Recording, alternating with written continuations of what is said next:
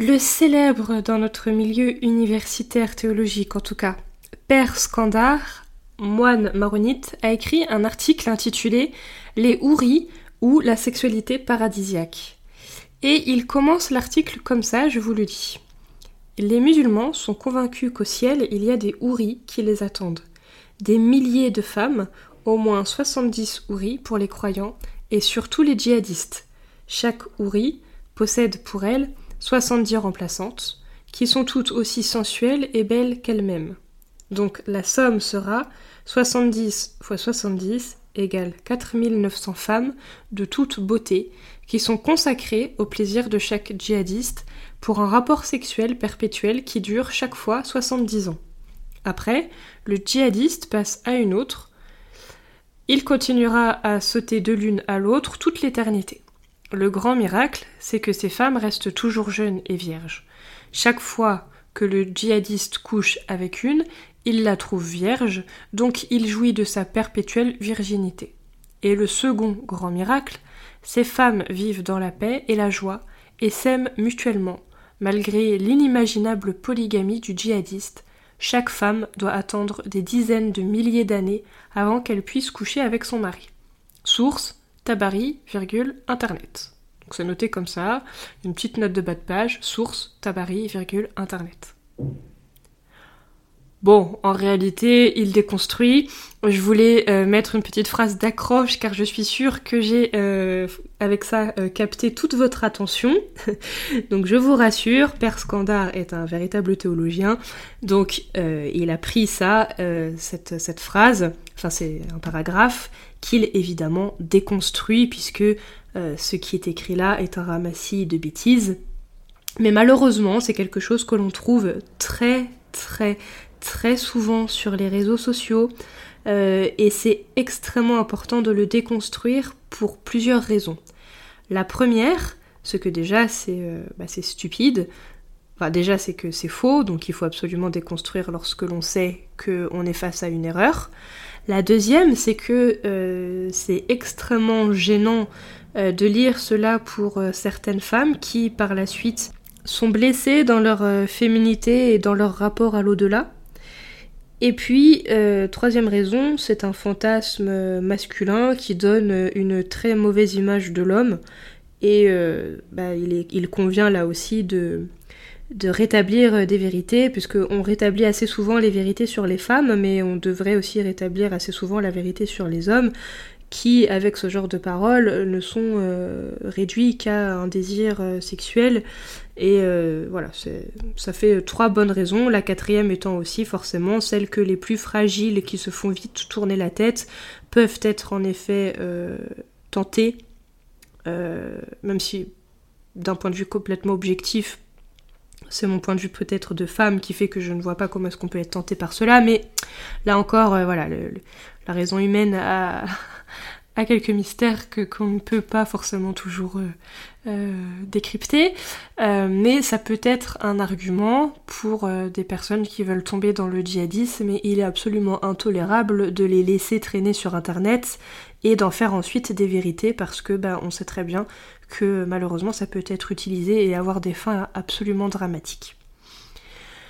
Tout d'abord, on trouve dans le Coran aucun verset qui mentionne le nombre exact de houris, ni leur supposée vocation à être destinée aux hommes martyrs.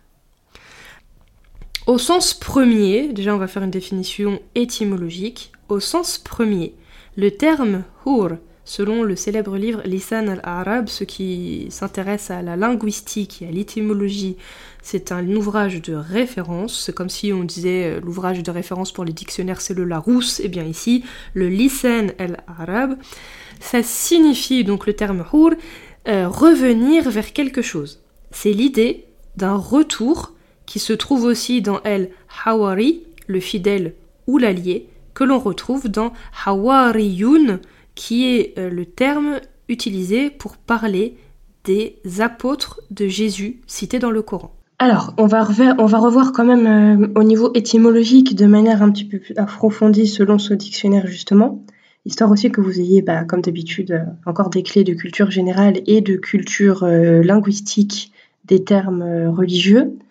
Donc, le terme hour, il signifie opposition, contraste, avoir le blanc et le noir des yeux prononcés, blanchir un vêtement, revenir, retourner, diminuer, manquer, être stupéfait, converser, etc.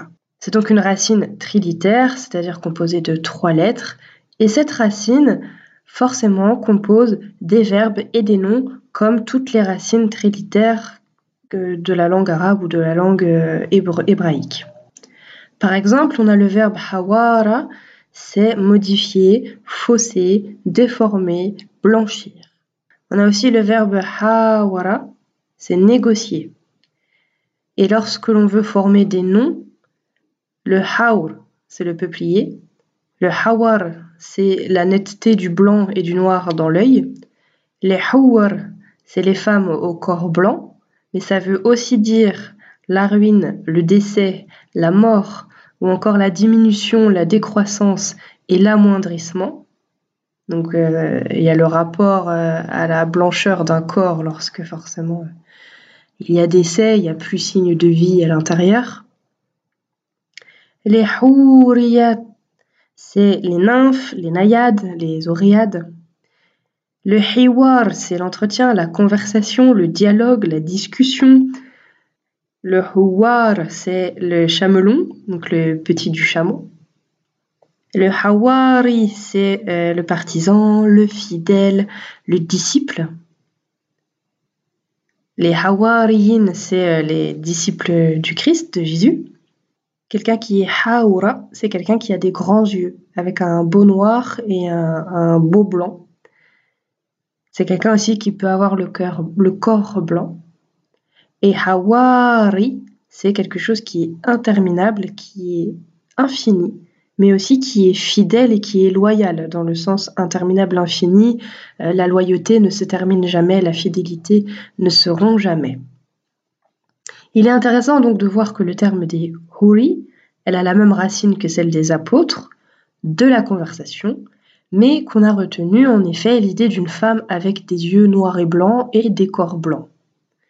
Alors, on a bien dit qu'on ne trouvait pas le nombre exact de Huri dans le Coran. Maintenant, avec l'étymologie que l'on a, combien de fois cette racine apparaît-elle dans le Coran? Cette racine, elle apparaît 13 fois en tout dans le Coran, sous diverses formes. Alors, je vous ai listé les versets et je vous ai mis euh, les traductions euh, en, par exemple, dans le verset 52 de la sourate 3, ça parle des apôtres, donc on a le terme Hawariyina. Ensuite, dans le verset 111 euh, de la sourate 5, on a aussi les apôtres Hawariyina. Dans le verset 112 de la sourate 5, on a encore les apôtres et c'est Hawariyuna. Dans le verset numéro 34 de la sourate 18, c'est écrit, et il avait des fruits, et dit alors à son compagnon avec qui il conversait, avec qui il conversait, c'est Yuhawiruhu. Le verset 37 de la sourate 18, c'est écrit, son compagnon lui dit tout en conversant avec lui, Yuhawiruhu. Le verset 54 de la sourate 44, et nous leur donnerons pour épouse des Huri aux grands yeux, Hur el-Ain, le verset 20 de la sourate 52, et nous leur ferons épouser des hourines aux grands yeux noirs. Le verset 72 de la sourate 55, on parle de houroun cloîtrés dans les tentes. Alors, pareil pour le mot tente, euh, il est écrit en arabe riyam, donc c'est avec un, alif et c'est bien les tentes, c'est l'idée de planter, de séjourner, puisque le verbe riyam, il est en effet euh, significatif de l'idée de camper. Mais le nom euh, Riem, c'est surtout le fait d'avoir des qualités, d'être de bonne humeur, d'être de bonne humeur aussi, d'avoir de bonne humeur, d'être de bonne humeur, d'être de bon tempérament, d'avoir de bonnes manières et d'avoir aussi de la moralité. Le verset numéro 22 de la sourate 56 nous parle aussi des houri aux grands yeux euh, grands et beaux. Le verset numéro 1 de la sourate 58, c'est mentionné Et Dieu entendait votre conversation, Tahawurakuma.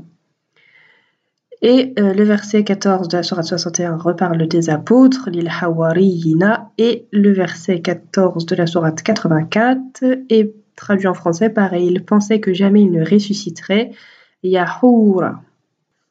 Donc dans le Coran, voilà ce qu'on a.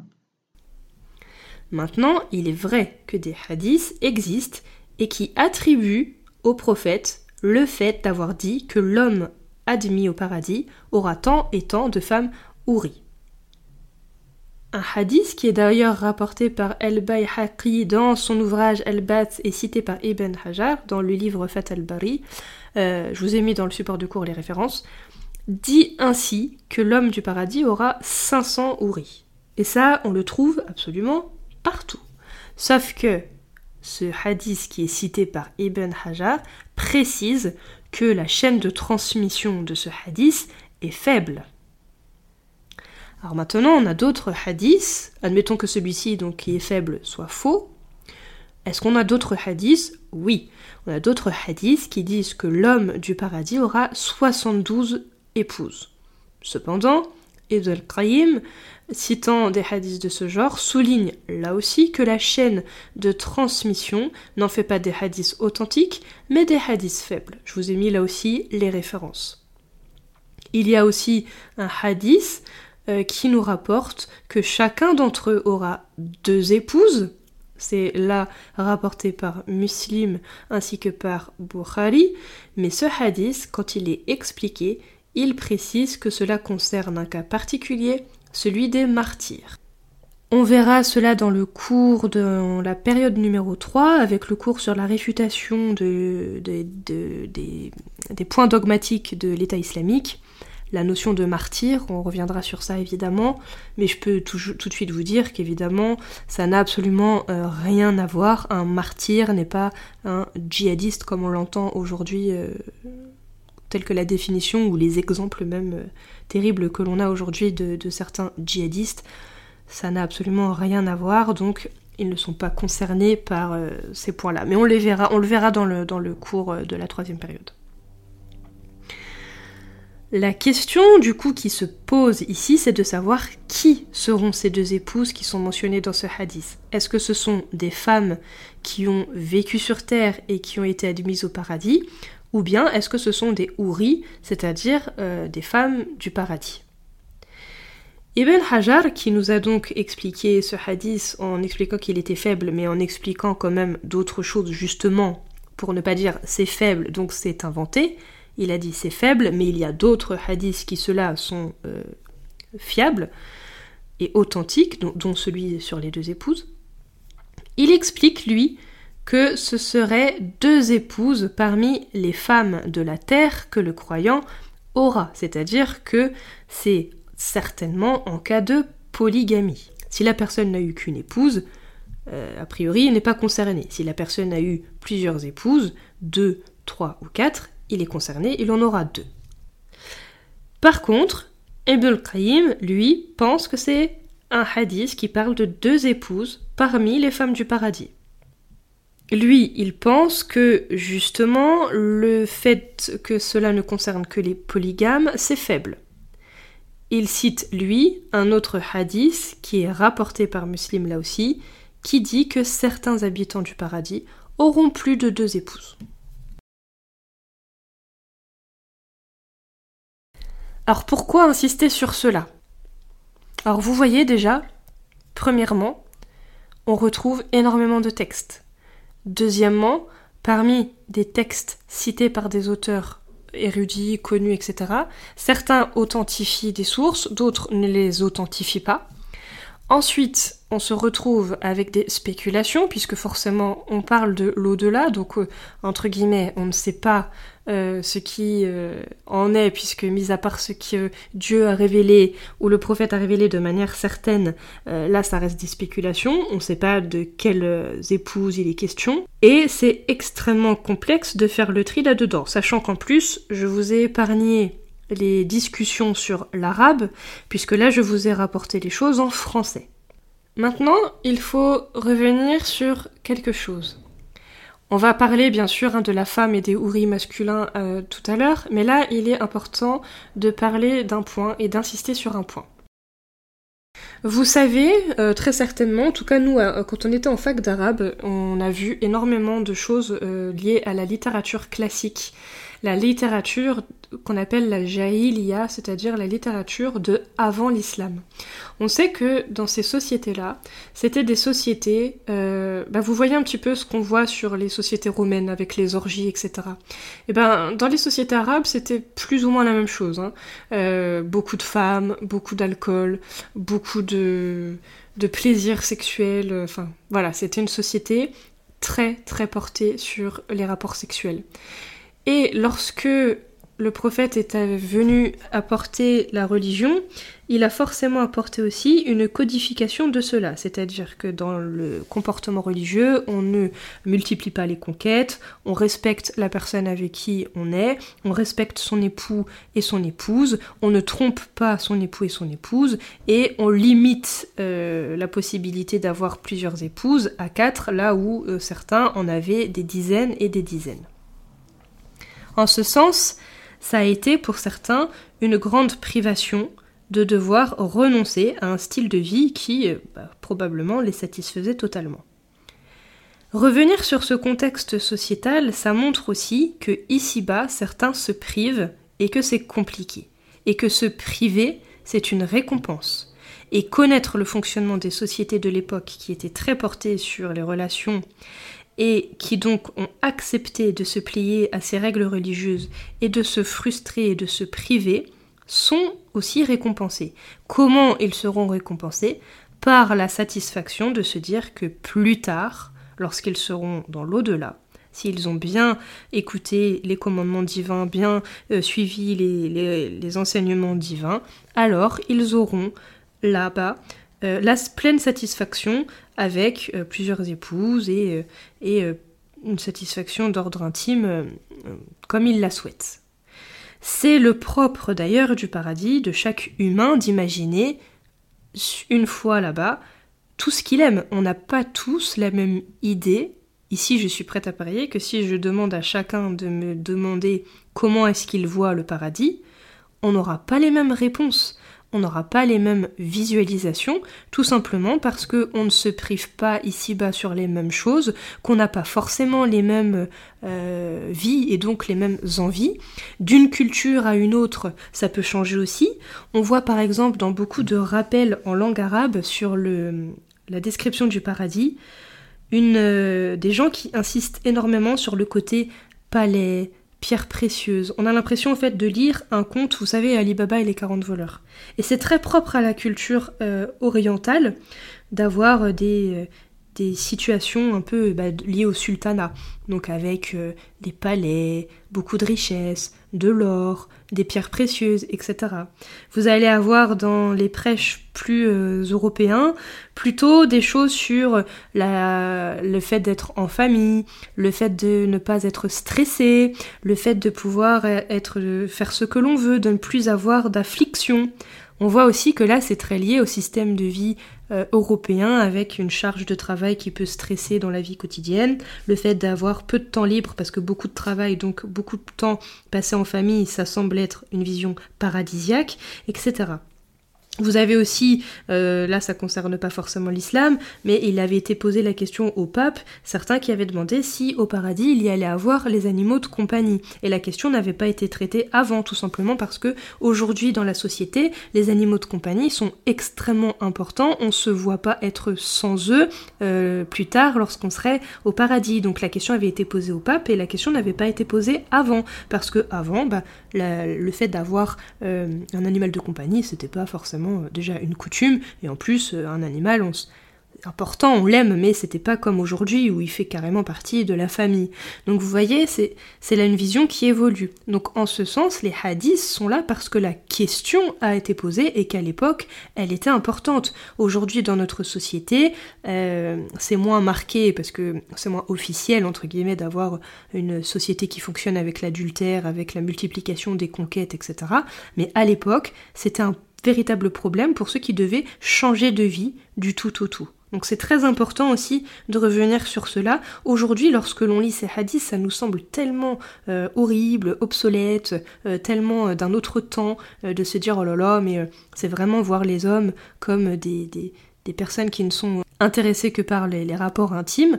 Mais à l'époque, ça devait bouleverser totalement le fonctionnement des sociétés. Donc oui, ils ont énormément questionné le prophète sur cela, pour être sûrs que ce qu'ils délaissaient ici-bas, ils allaient le retrouver dans l'au-delà.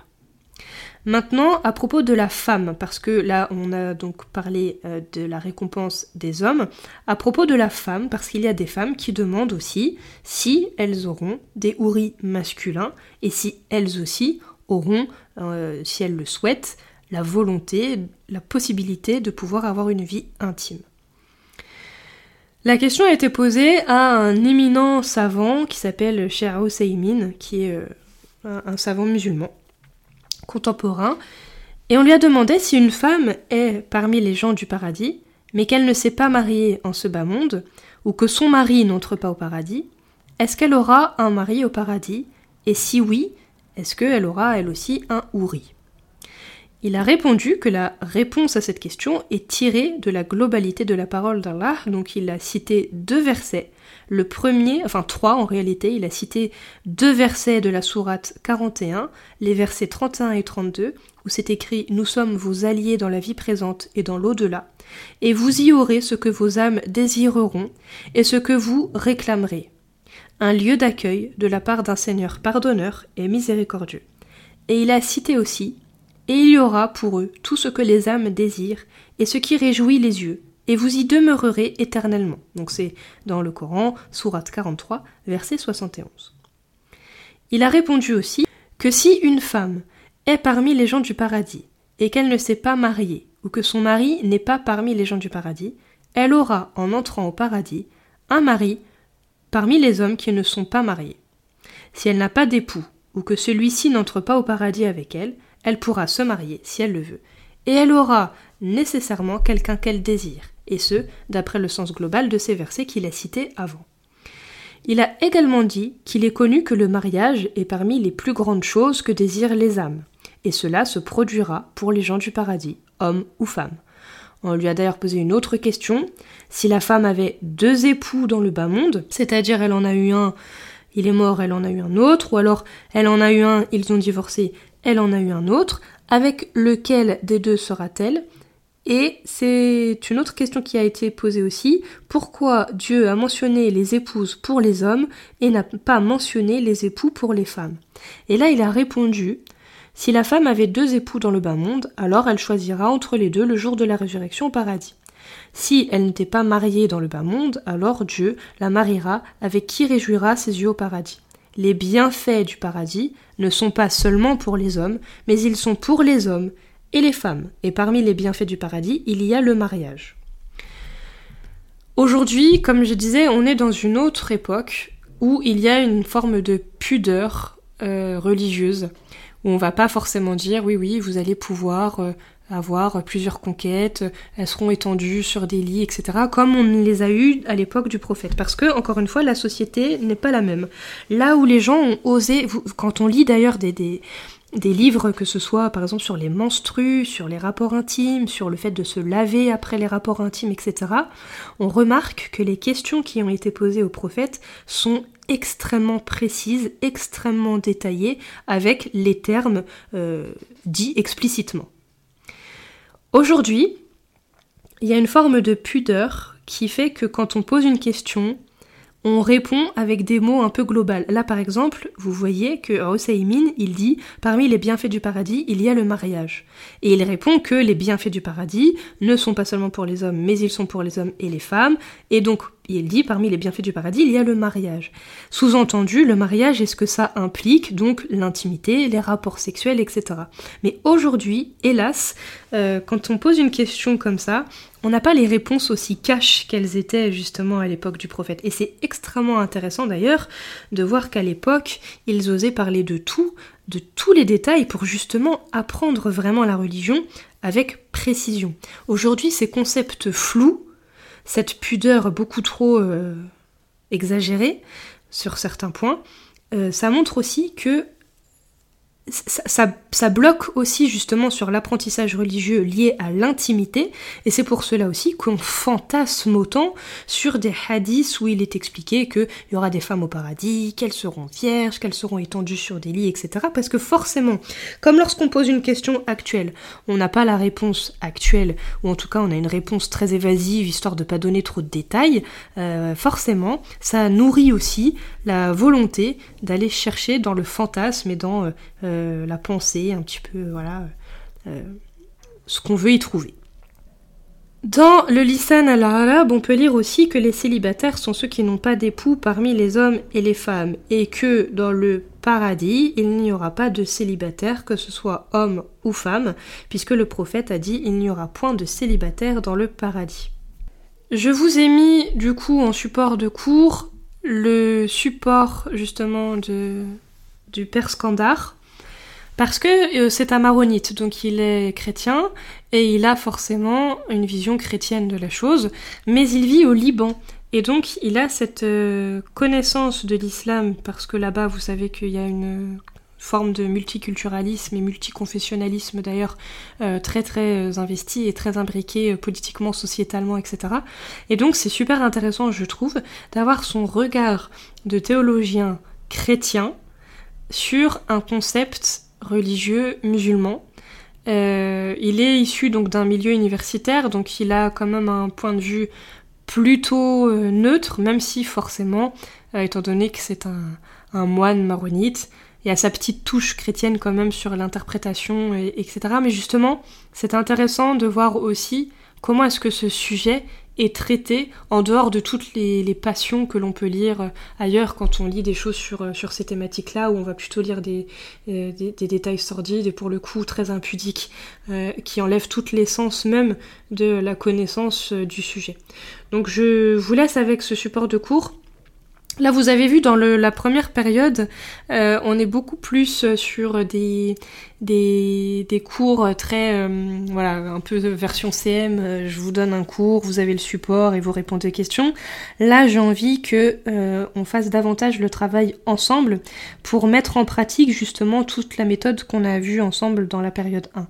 Donc, je tiens vraiment à ce que vous participiez au, dans les forums pour qu'on puisse apprendre, lire, déconstruire, et puis voir aussi comment euh, on fait quand on lit des textes euh, qui sont euh, a priori orientés par, par d'autres personnes, puisque bah, vous savez aussi que le problème de l'islam, c'est que même au sein d'Internet et sur des concepts qui n'appartiennent qu'à l'islam, eh bien, on se retrouve avec des écrits d'autres personnes qui sont pour la majorité des personnes pas musulmanes, ou en tout cas pas théologiennes musulmanes. Donc on a du mal à trouver des réponses fiables. Donc c'est pour cela que je vous laisse avec ce support euh, de cours euh, et ainsi que euh, ce, cet, article écrit par, par Père Scandar et j'espère que nous pourrons en parler ensuite ensemble.